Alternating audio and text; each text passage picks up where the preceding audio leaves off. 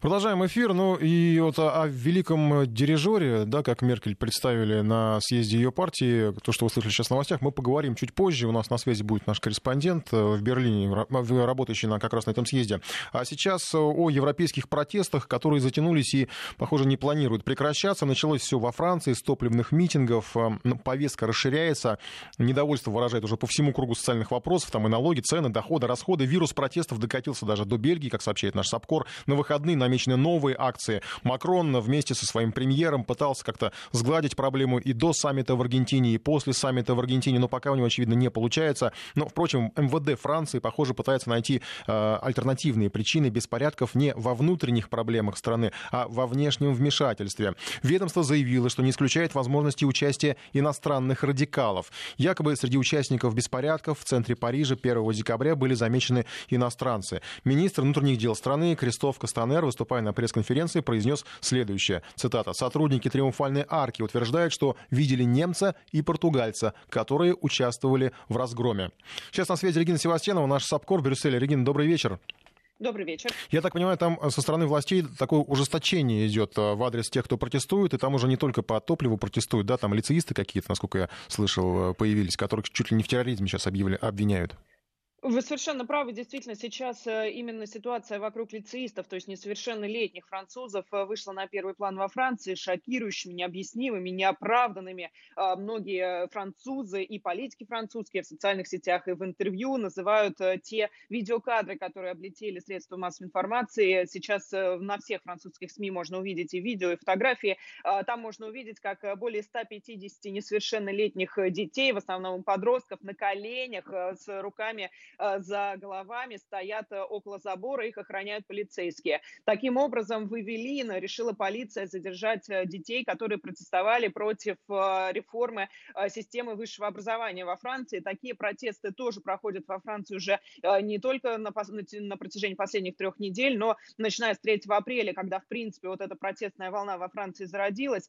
Сегодня многие политики прокомментировали очень возмущенно эти кадры. Так, например, Бенуа Амон, который, как известно, был кандидатом сам президент Франции заявил, что это больше не республика, если здесь полиция считает возможным э, унижать детей. Э, сенатор от экологов э, Эстер Бенбаса заявила, что вообще при каком режиме живет сейчас Франция, если так обращаются с детьми. Это, судя по всему, военная диктатура, заявила она. Но что интересно, политики у власти эту ситуацию поддержали. Они в данной ситуации на стороне полицейских. Например, министр образования Франции заявил, что его сначала видеокадры шокировали, но потом он понял, что все вырвано из контекста, и на самом деле, что называется, сами виноваты. А глава МВД Кристоф Кастане заявил, что он поддерживает полицию, а он убежден, что полицейские делали верно, э, поступали верно в этой ситуации. Вообще он заявил, что за последние три недели а, мы видим э, зарождение монстра, который вырвался из рук своих создателей. Но э, действительно, как вы правильно, Николай, отметили... А есть создатели сейчас... все-таки? Создатели все-таки есть у этих протестов? А,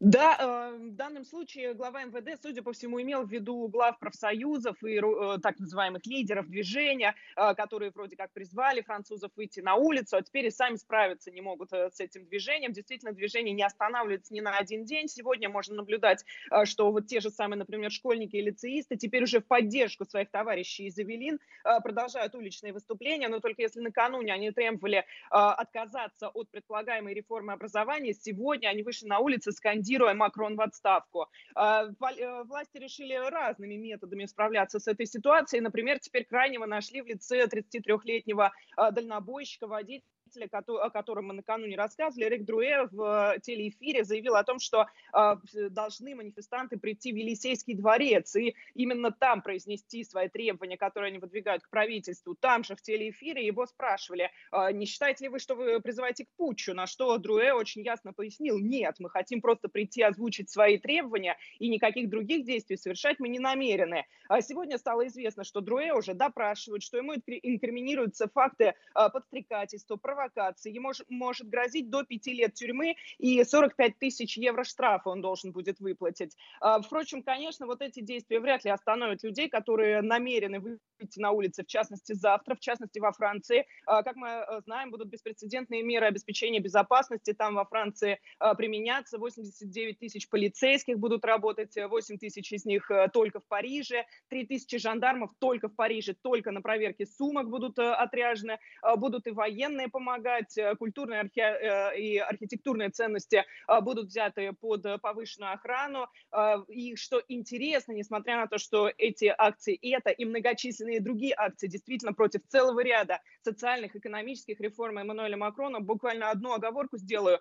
Франция – страна, где 90% бюджета пополняется за счет налогов. То есть как только у государства не хватает денег на что-то, вводят очередной налог. И вот эти вот реформы люди пытаются оспорить, выходя на улицы. Так вот, несмотря на то, что на протяжении трех недель говорилось о том, что эта акция состоится, президент Франции не сочел нужным обратиться к народу с какими-либо успокаивающими словами. Действительно, он назначил выступление перед французами, но на будущую неделю. Причем в какой день и по какой конкретной теме он выскажется, пока что даже представители Елисейского дворца не говорят. Но и добавлю, что да, вы правы, Николай, этот пример действительно оказался заразительным. В частности, вот здесь в Брюсселе от своих соседей тоже решили эту практику перенять уже во время внеочередного саммита по Брекситу 25 числа здесь можно было наблюдать людей в желтых жилетах, которые таким образом решили своих французских коллег поддержать. Но пока их было немного. А вот на завтрашний день здесь планируют очень масштабную акцию протеста. Предполагается, что вся европейская часть, так называемый европейский квартал Брюсселя, а, будет захвачен манифестантами, которые теперь уже те же самые требования, то есть а, отмена ряд э, социальных и экономических реформ, изменения в целом социальной политики а, в Евросоюзе адресуют э, правительству не отдельной страны, а Брюсселю как э, столице Евросоюза. Спасибо большое. Исчерпывающий рассказ от нашего САПКОРа в Брюсселе Регина Севастьянова. Сейчас срочное сообщение, которое поступает по каналам информагентств. Путин назначил Валерия Лимаренко временно исполняющим обязанности губернатора Сахалинской области. Об этом сообщил пресс-секретарь российского президента Дмитрий Песков.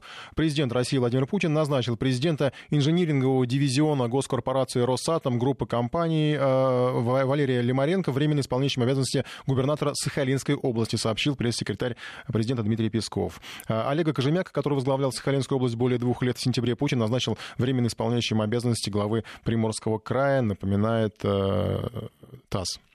Сейчас э, вернемся снова к европейским событиям. Э, в частности, к э, тому, что неспособность успокоить жителей Европы, многие ну, эксперты, политологи объясняют еще и отсутствием политического авторитета в странах, которые принято называть локомотивами Европы. Рейтинг Макрона, э, как мы только что слышали от нашего корреспондента, падает. Тереза Мэй со своим Брекзитом уже потеряла многую, большую часть поддержки, которую ранее оказывали. Ну, Меркель называют хромой уткой, хотя, в принципе, еще и великим дирижером, как мы сегодня слышали из новостей. Ну, тем не менее, ее обратный отсчет уже идет. Как раз сегодня Сегодня в Германии начал работу съезд э, правящей партии, где выбирают нового главу партию. Партийная карьера Меркель на этом завершена. Наш САПКОР Сергей Курохтин следит за этими выборами. Они в будущем определяют не только внутреннюю политику Германии, но и, конечно же, вектор отношений с Россией. Тем более, что на партийном уровне многие высказывались, например, ну и по поводу Керченского инцидента в том числе, или тема антироссийских санкций. Сергей, добрый вечер. Добрый вечер. С дирижерской палочкой там, я так понимаю, все достаточно пафосно получилось, да? Подарили ей. Да, безусловно. Э, ну, я должен сказать, что кроме дирижерской палочки, конечно, э, нужно сказать о действительно овации, 10-минутной овации, которую устроили Ангеле Меркель после ее прощальной речи.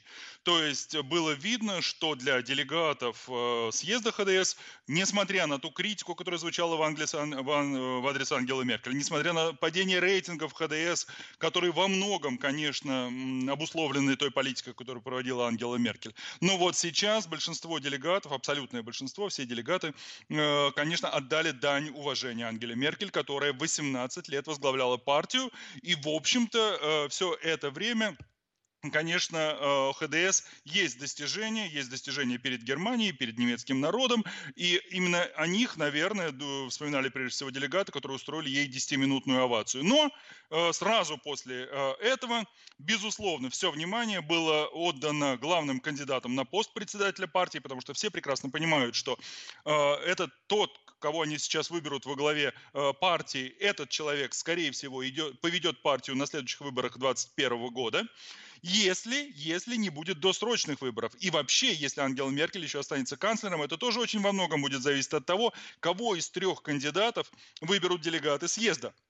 И вы как раз, э, вот я специально говорил, может быть, чуть дольше, Николай, только для того, чтобы сейчас увидеть кандида, э, результаты первого тура голосования.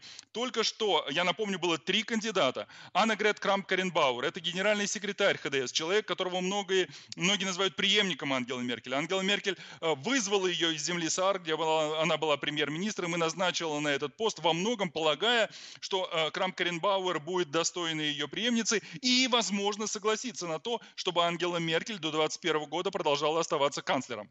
А, второй и главный ее соперник Фридрих Мерц, человек, который всегда был соперником Ангелы Меркель, который ушел из руководящих рядов партии а, после того, как проиграл борьбу за а, лидерские позиции. Он вернулся сразу после того, как Ангела Меркель заявила, что она уходит с поста председателя, тут же заявил о своей кандидатуре.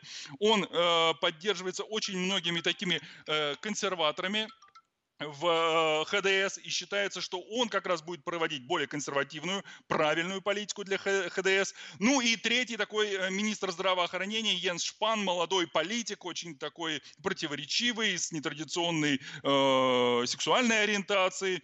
В общем, он так тоже украшает э, ряд кандидатов.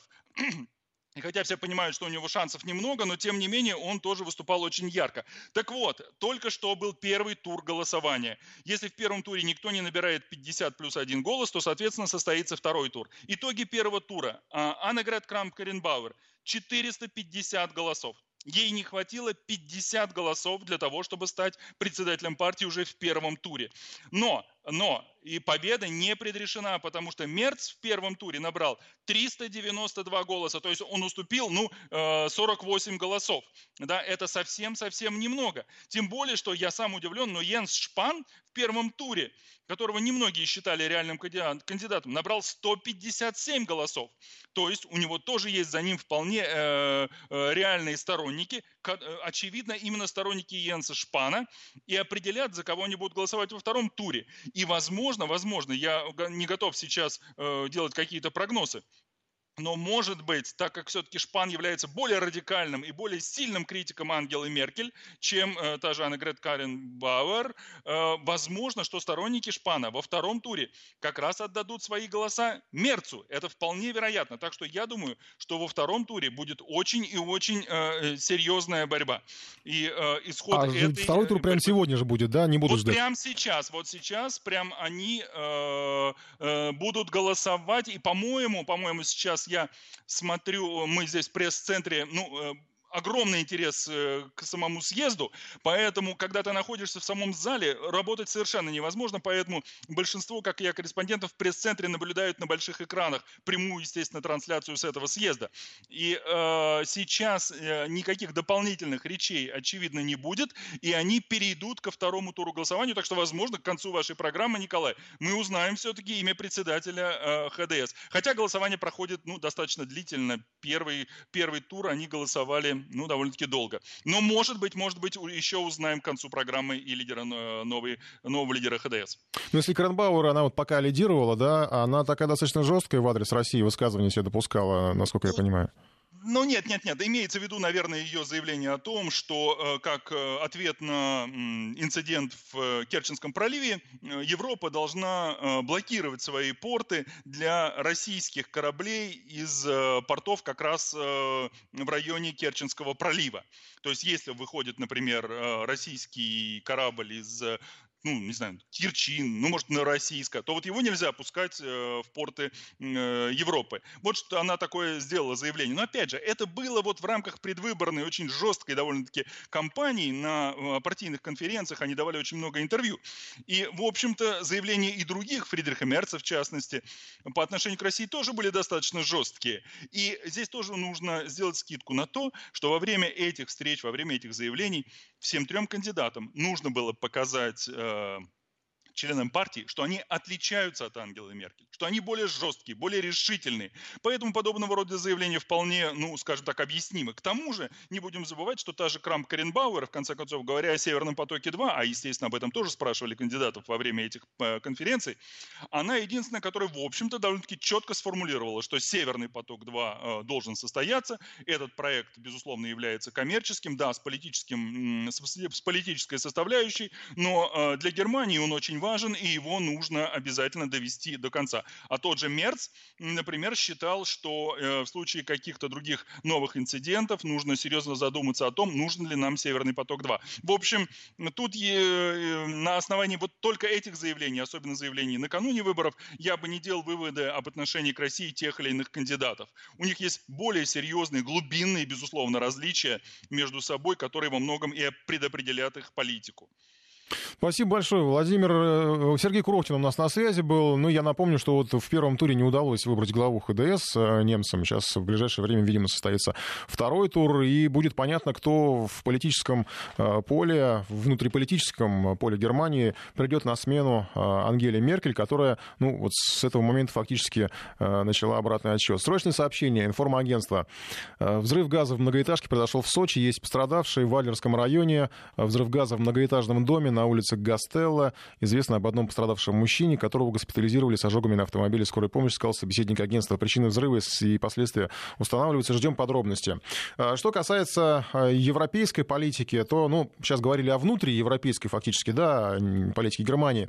А, но за внутренней политикой европейские структуры не забывают поддерживать необходимый фон в плане взаимоотношений с Россией. Сейчас будем немного говорить о, об очередном приступе шпиономании и новых обвинениях в адрес Москвы. Здесь пока превалирует, конечно же, стремление нарисовать врага позлее и пострашнее. Ну и буквально сегодня об этом комплексе обвинений напомнил министр Сергей Лавров.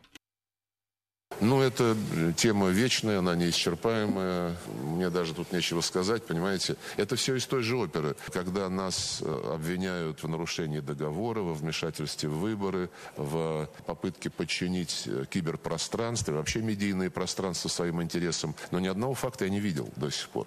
Мы каждый раз, когда возникает проблема, мы задаем предельно конкретный вопрос. Ну, например, катастрофа малазийского Боинга э, в украинском воздушном пространстве в июле 2014 года. Мы спрашиваем, где данные с украинских радаров? Мы свои данные предоставили. Мы спрашиваем, где записи переговоров диспетчеров украинских? Ответа нет. Где данные с американских спутников, которые точно есть? Ответа нет. Вопросы предельно конкретные. Точно так же, как э, в случае с Солсбери мы спрашиваем, где Скрипали? Это, наверное, не хайли лайк, это можно ответить да или нет, живы, не живы. Понимаете, поэтому нам очень трудно, э, вот мы в разных категориях разговариваем с нашими партнерами, так называемыми. Ну и наглядный пример разных категорий. Это очередной приступ шпиономании, который я уже анонсировал, о котором рассказ. А в Британии средства массовой информации на неделе сообщили о планах спецслужб установить наблюдение за всеми дипломатическими автомобилями э, россиян. Британские власти стремятся максимально затруднить общение российских дипломатов с представителями общественности, рассказал э, информагентством сотрудник посольства России в Лондоне.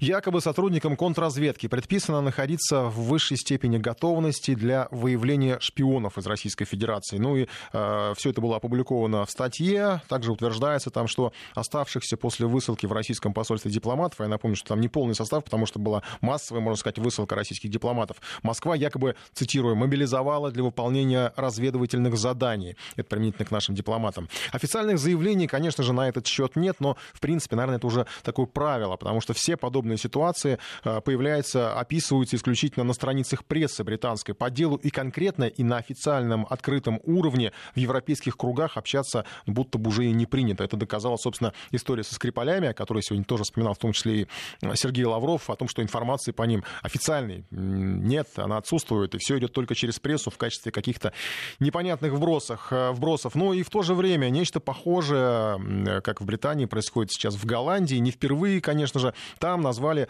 российское посольство в Гааге мозговым центром шпионажа. Речь о следующем. Якобы в центре Гааги раскинулась некая сеть дипломатических зданий российского посольства, за которыми сложно уследить и в которых работает множество российских шпионов. К ним журналисты причислили практически весь дипломатический штат э, представительства России. А, причем э, в публикациях, которые появились э, в Европе, все это преподнесено как некая сенсация, хотя на самом деле это достаточно старая история. Все про тех же наших технических специалистов, которые, которых выслали за то, что они проверяли систему защиты э, российских посольств, э, систему компьютерной защиты российских посольств. Э, Причем выгнали молча, но раздули скандал лишь спустя несколько месяцев, когда уже это было необходимо, когда сложилась определенная конъюнктура на внешнеполитическом направлении. И обсуждение всего этого бреда доходит до крайности. В каждой стране, конечно, есть свои безумцы, но когда они выходят на большую аудиторию, становится немножко не по себе. К примеру, адмирал Джеймс Барнелл Ньюджентекс,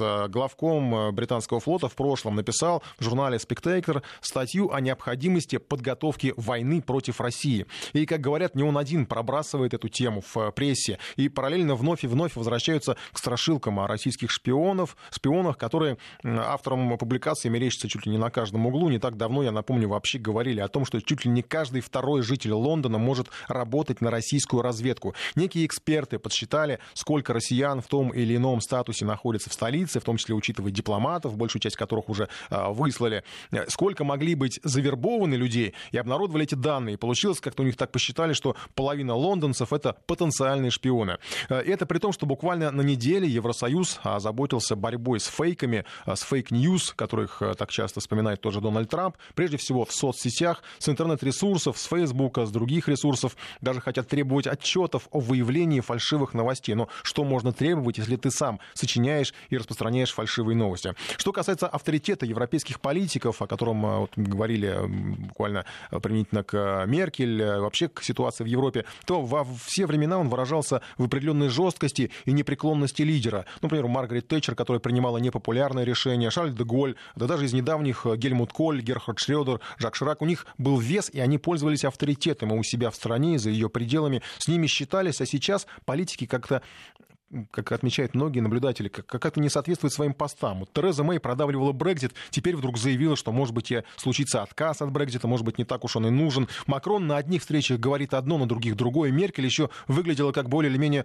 последовательный и осторожный лидер. Возможно, отчасти поэтому она так долго руководила своей партией, так долго держится э, у, на посту канцлера. Но ее карьера близится к концу, это уже всем очевидно. Отсутствие твердости, жесткости и готовности отстаивать свою точку зрения, это, наверное, главное. Отстаивать национальные интересы интересы и оставила Европу в каком-то смысле без э, лидера, Невозможно поэтому э, позволяет э, диктовать Вашингтону, как должна жить Европа, у кого должна покупать газ, какую армию держать, где и какие военные базы размещать. И те, кто больше всего кричит про демократию, про суверенитет, сами чаще всего и нарушают этот э, самый суверенитет. Причем в ряде случаев это может быть даже свой суверенитет, что вполне логично. Если ты нарушаешь чей-то суверенитет, то как бы, как это было, например, с разваленной Югославией, то будь готов, что однажды кто-то нарушит твой. Ну а что касается влияния Вашингтона, то вот на неделе буквально была серия провокаций э, с настроем, с провокационным настроем Вашингтон доложил э, победно о подвиге своего американского эсминца, который чуть ли якобы не зашел в российские территориальные воды, героически маневрировал вблизи базы Тихоокеанского флота. Ну, довольно быстро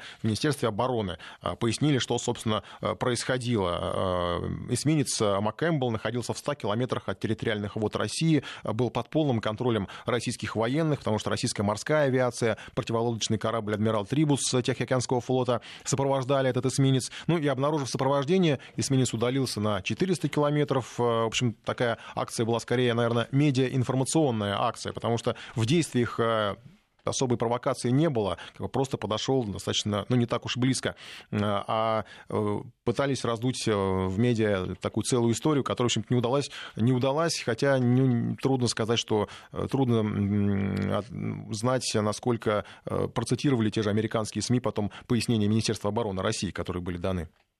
18 часов 34 минуты. Продолжаем а, наш эфир. И сейчас а, прервемся пока с международными событиями, с большой политикой тоже, потому что уж много ее было на этой неделе, много в нашей программе. Сейчас а, по ноу-хау в оперативной и следственной работе докопались до глаз. В Следственном комитете начнут выявлять лжецов по движению глаз. Сыщики возлагают большие надежды на принципиально новое изобретение в области детекторов лжи. Это называется инновационный прибор iTracker. Он позволит эффективнее бороться, как говорят, с коррупционерами всех мастей. Работая на оперативной приближения правоохранители предупредят десятки тысяч преступлений в стране. Как преступников выводят на чистую воду сегодня в расследовании Марии Скородилко. Чиновникам заглянут в глаза. В Следственном комитете России предложили каждый год проверять слуг народа на специальном полиграфе ай-трекере. Аппарат работает по новой технологии. Движение глаз поможет следователям докопаться до истины. Устройство дополнит уже известный метод выявления правды – полиграф. В этом году подобный прибор уже испытали в США и Швеции. Наши же специалисты протестируют созданную специально для них технологию. Аппарат создан на основе прибора, который с помощью инфракрасных камер способен отслеживать двигательную активность глаз. Проверка с использованием таких устройств займет в 4 раза меньше времени, чем в случае с обычным детектором лжи. У инноваций есть только два противопоказания – полная слепота и критически низкий интеллект человека. Сейчас подобное оборудование используют в медицине и коммерческом секторе. Врут ли наши глаза и как на практике работают основные методы детекции лжи, рассказывает полиграфолог, генеральный директор Центра прикладной психофиологии Валерий Коровин. Инструментально детекция лжи, когда используется прибор, который называется полиграф. Есть инструментальная детекция лжи, которая специалисты, они оценивают так называемые невербальные и паравербальные признаки поведения человека. Если их сравнивать между собой, то инструментальная детекция лжи, она дает более объективные результаты. Поэтому вот профессионалы сегодня проводят так называемое комплексное тестирование. Данные современные методы расследования преступлений широко используются в правоохранительной практике, более чем в 60 странах мира. Однако в реальности результаты исследований на полиграфе не всегда принимаются судами в числе доказательств по уголовным делам, делится историями адвокат Георгий Таракопов. То, что касается уголовных дел. Но если подозреваемое, обвиняемое лицо находится на свободе, то самостоятельно прибегает к этому способу, как в принципе и в гражданских делах обращаются к эксперту, но суд, к сожалению, смотрит на них зачастую сквозь пальцы. Технологии нейролингвистического программирования начали разрабатывать в США в 70-х годах. В свое время на разработку iDetecta Соединенные Штаты потратили более 10 миллионов долларов. Тем не менее, инновация так и не смогла прижиться находится ни в Америке, ни в Колумбии, куда американцы пытались продавать данное изобретение. Именно поэтому эксперты предупреждают, в избежание ошибок данный прибор должен работать только в комбинации с классическим детектором лжи, говорит полиграфолог компании «Полиграф-эксперт» Олег Барышев. Одно из правил мы должны понимать. Человек левша, правша, либо так называемый амбидекстер. То есть он одинаково уверенно владеет обеими руками, левой и правой. От этого зависит движение глаз. Было написано, что одно из противопоказаний человек это с крайне низким интеллектом. Не обязательно крайне низкий интеллект. А взять многонациональную страну, да, люди разных национальностей по-разному воспринимают слова и их синонимы, и трудности возникнут совершенно при работе с людьми различных национальностей. Это однозначно. Более ста лет понадобилось ученым для разработки привычного нам детектора лжи, полиграфа. Сегодня на вооружении у сыщиков существует существует множество форм экспертизы. Анализаторы стресса по голосу, наблюдение зрачкового эффекта и даже метод, пугающих всех лишь одним названием – регистрация вызванных потенциалов мозга. О методах сортировки правды и лжи рассказывает эксперт-полиграфолог Юрий Харин. Классический полиграф, в том виде, который сейчас все знают, где одеваются провода на руки, на ноги, регистрация пульса, давления, дыхания. Существует устройство, которое считывает движение зрачка, зрачковый рефлекс. Небольшого э, такого старения не получил, потому что большое количество ошибок ошибок совершает. Такое устройство, которое регистрирует вызванные потенциалы мозга, регистрацию вызванных потенциалов мозга. Потом есть такая штука, которая называется ЯМР-томограф, ядерно-магнитная резонансная томография. Она определяет наличие дополнительных зон мозга. Профайлинг, который существует без аппарата. Поведенческий вариант, двигательной активности разных частей тела. Существуют и другие технологии, модели тепловизоров, на основании работы которых специалисты отличают правду от лжи, когда у человека измеряется всего лишь температура тела. Так, например, в аэропортах многих стран пассажиров тестируют перед посадкой в самолет. На практике дознания также применяются и так называемые сыворотки правды. Психотропное вещество, действие которого сравнимо с алкоголем. Очевидно, ни одна страна мира никогда не признается в применении данного развязывающего язык вещества. Однако все прекрасно знают, что такие средства существуют и их используют. Под воздействием алкалоида у человека проваливается вся высшая нервная деятельность, нарушаются равновесие и координация движений. Однако, несмотря на инновационность разработок мировых ученых последних лет, эксперты в один голос заявляют, именно детектор лжи в формате классического полиграфа являются самым достоверным и проверенным методом в расследованиях. Полиграф в наиболее распространенных модификациях регистрирует целый набор физических показателей респондента, от изменения частоты и глубины дыхания до величины кожно-гальванической реакции. Говоря о том, можно ли обмануть обманут детектор лжи, специалисты однозначно отвечают «нет».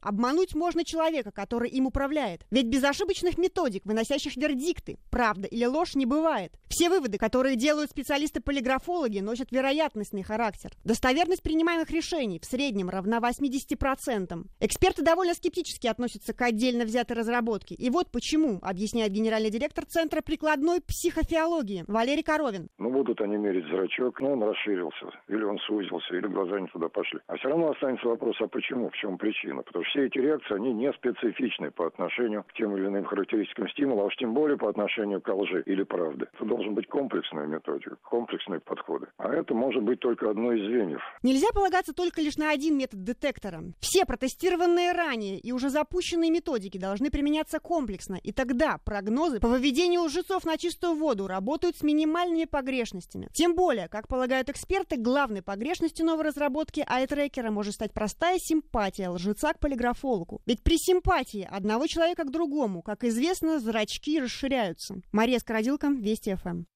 Ну и чем ближе к Новому году, тем больше предновогодних тем э, появляется. И в очередной раз э, каждый год одно и то же, на самом деле, дискуссии по поводу того, искусственную елку ставить или натуральную. Не так давно, кстати, небезызвестный депутат Милонов предлагал там, повысить какие-то налоги на э, покупку и выруб натуральных елок.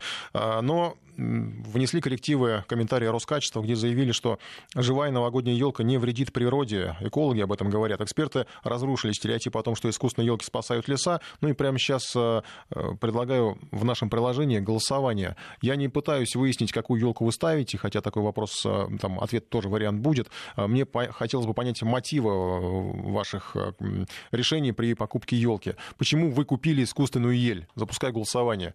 Несколько вариантов ответа. Удобно, не надо покупать каждый год новую. Ну, просто удобство, вам так удобно, это просто.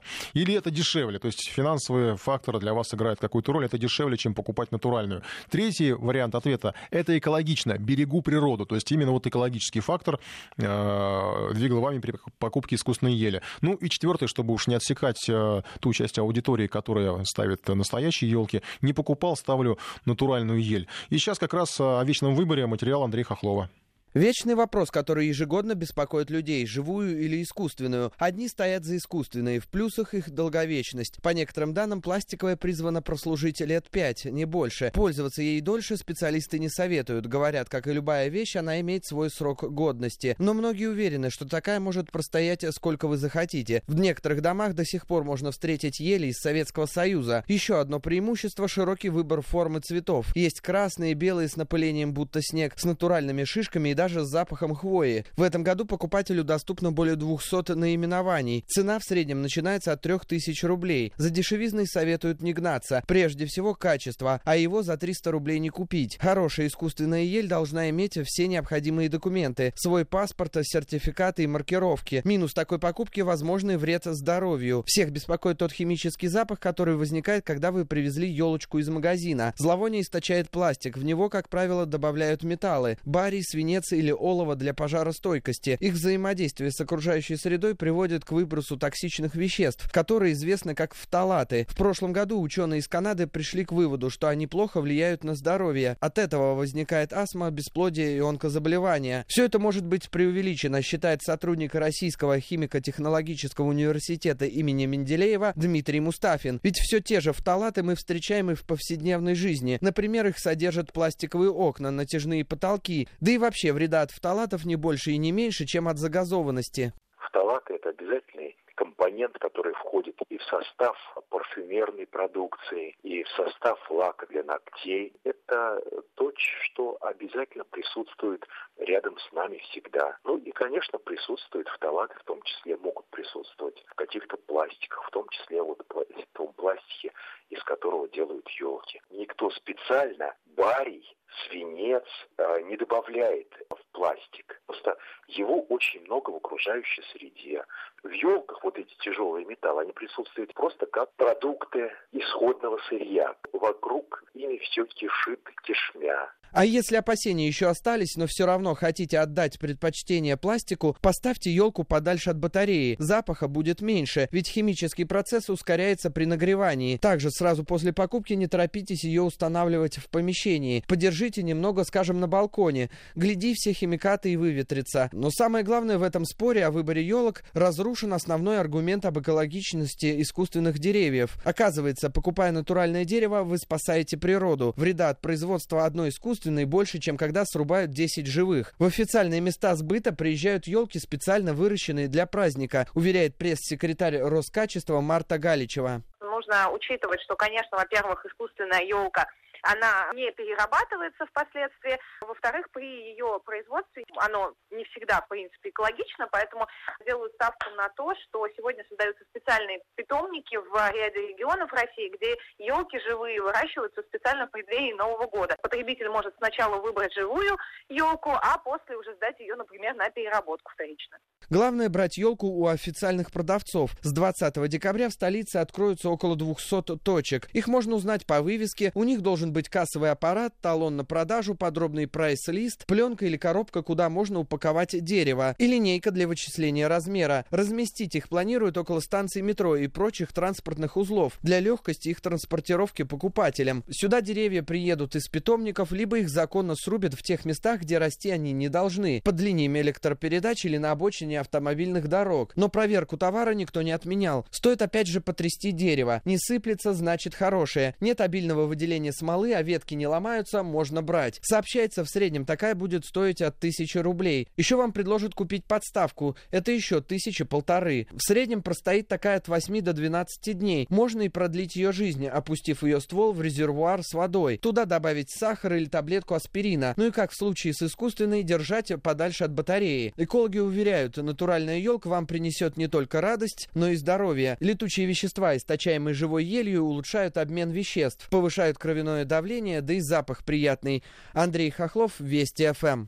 В общем, главный, ну, я убежден более чем, что не окончательный вывод о том, что э, искусственные елки это вовсе не забота о природе, а наоборот гораздо хуже. Потому что с чего ее делают, ну, понятно, как бы из нефти, там, из, это пластик, да, а, который еще к тому же не разлагается, никак не утилизируют эти елки. Если их там сжигать, то, по-моему, это еще хуже, чем э, сжигать натуральные, которые покупают в питомниках. В общем, э, вывод очевидно, промежуточный, потому что, скорее всего, э, в ближайшее время могут появиться какие-то другие утверждения, что, напротив, э, натуральные елки нельзя срубать э, и так далее. Голосуем в нашем приложении, почему вы купили искусственную ель. Хотелось бы понять мотивы, если, конечно, вы ее покупали. Удобно, не надо покупать каждый год новую, первый вариант. А второй вариант — это дешевле. Тоже такой аргумент, достаточно ощутимый, потому что один раз купил, и все, там она может стоить, иногда даже если сравнивать с какими-то там датскими елками, она, искусственная елка будет дешевле даже, чем привозная, настоящая настоящее, натуральное.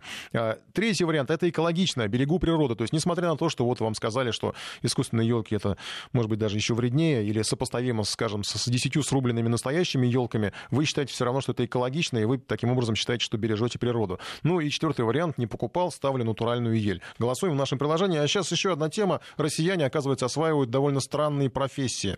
На рынке услуг э, появились консультанты по подбору нижнего белья, помощники в составлении резюме и преподаватели по кормлению детей. Официально, конечно, в перечне профессий таких специальностей нет, но судя по тому, что предложения по оказанию услуг есть и на сайтах объявлений, и в соцсетях, то получается хоть какой-то спрос на них тоже присутствует. Сергей Артемов выяснял, чем занимаются россияне и как делают деньги из воздуха за рубежом.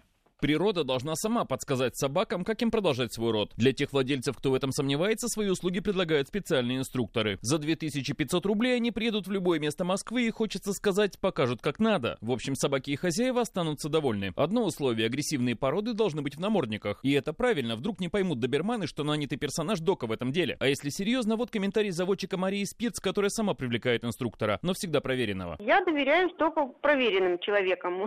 По объявлениям не знаю. Человек, который занимается разведением собак, он это прекрасно знает, понимает, просто технически не хватает уверенности в себе. Поэтому, если человек приезжает, тут можно увидеть, что он делает, правильно или нет, потому что понятия имеют все заводчики. Еще одна собачья история из Швеции. Жительница Стокгольма Эльфрида Карлсон обладает способностью передавать лай десятками способов и тембров. Ее талант оплачивает местная налоговая служба. Все шведы должны вносить ежегодный сбор за собак, но многие пытаются увильнуть от него. Эльфрида ходит рядом с домами и лает под окнами телефонами. Ни одна собака еще не удержалась от моментального ответа, и тут же в дверь стучат полицейские. Чтобы заработать деньги, если работать не хочется, надо прежде всего источать уверенность в себе. Если такой навык есть, открывайте онлайн-курсы. Учите по скайпу людей печь блины, организовывать путешествия или собирать гербарии. Или говорить на других языках или играть в шахматы. Неважно, как вы сами умеете это делать, всего лишь изучите рынок. Сколько берут за такую услугу профессионалы? Ставьте свой ценник на треть или в половину меньше, и клиенты пойдут. Для многих, кто желает обрести новые знания, как показывают опросы, чаще важны не сами эти знания, а экономия расходов при достижении. Если же вам нужна работа, но вы стесняетесь, либо не умеете себя преподать в лучшем виде, обращайтесь к составителям резюме. Составлю резюме, за которое не придется краснеть. Составлю резюме, с которым вы получите хорошую должность. Судя по интернету, помощники просят за это по 500 рублей. А вот резюме плюс подготовка по телефону к собеседованию уже 1000. Тут тратиться приходится за лень. Не лень даже составить резюме самому, а лень поискать массу полезных и совершенно бесплатных рекомендаций. А еще можно за деньги помогать тем, кто всю жизнь без такой помощи обходился. И зря обходился, говорят, например, адепты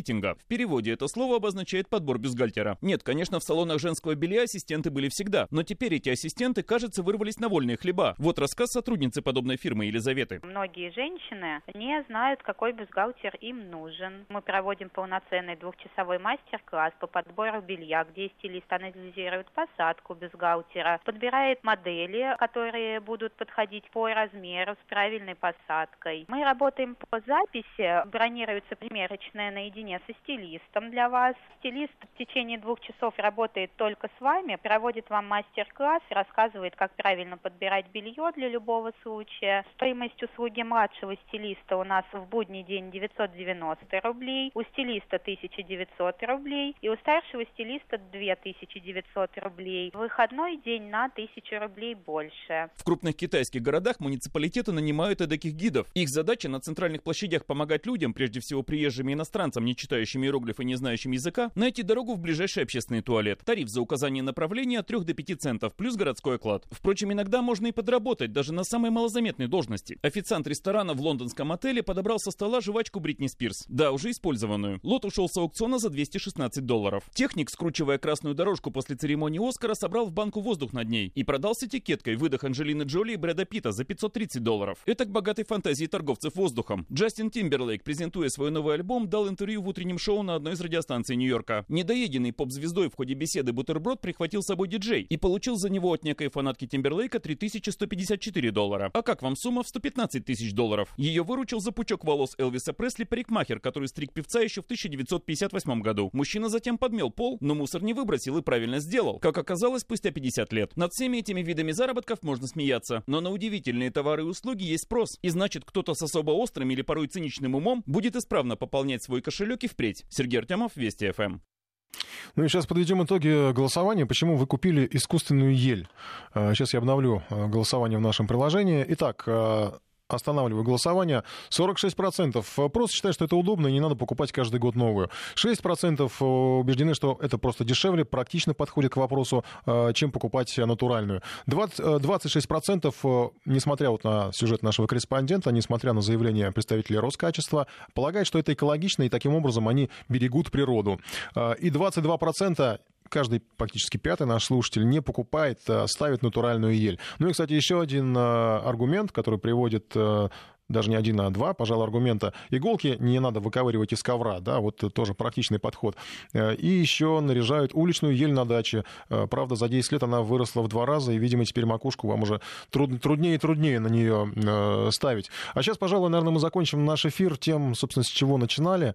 Это церковно-религиозная, к сожалению, политическая тема автокефалии, так называемой, объединительным собором, так называемой, и довольно странным поведением патриарха Константинопольского Варфоломея, который направил письмо митрополиту Киевскому Ануфрию э, и, в общем, допустил в этом письме э, не очень корректные высказывания, даже оскорбительные слова. Об этом заявил глава синодального отдела по взаимоотношениям церкви с обществом и СМИ Владимир Легойда. В частности, э, в тексте говорится, что Варфоломей обращается к владыке Ануфрию как к митрополиту Киевскому лишь из милости, заявляя, что блаженнейший Ануфрий носит титул митрополита Киевского и всея Руси якобы незаконно И Варфоломей ранее не раз подчеркивал, что единственным каноническим главой Украинской церкви является митрополит Ануфрий, теперь позволяет себе в его адрес откровенно оскорбительные слова. Ну и я напомню, что закончился синод канонической церкви, и там были приняты решения о том, что патриарх Варфоломей не имеет права созывать тот самый так называемый объединительный собор Украинской церкви, ну хотя бы потому, что там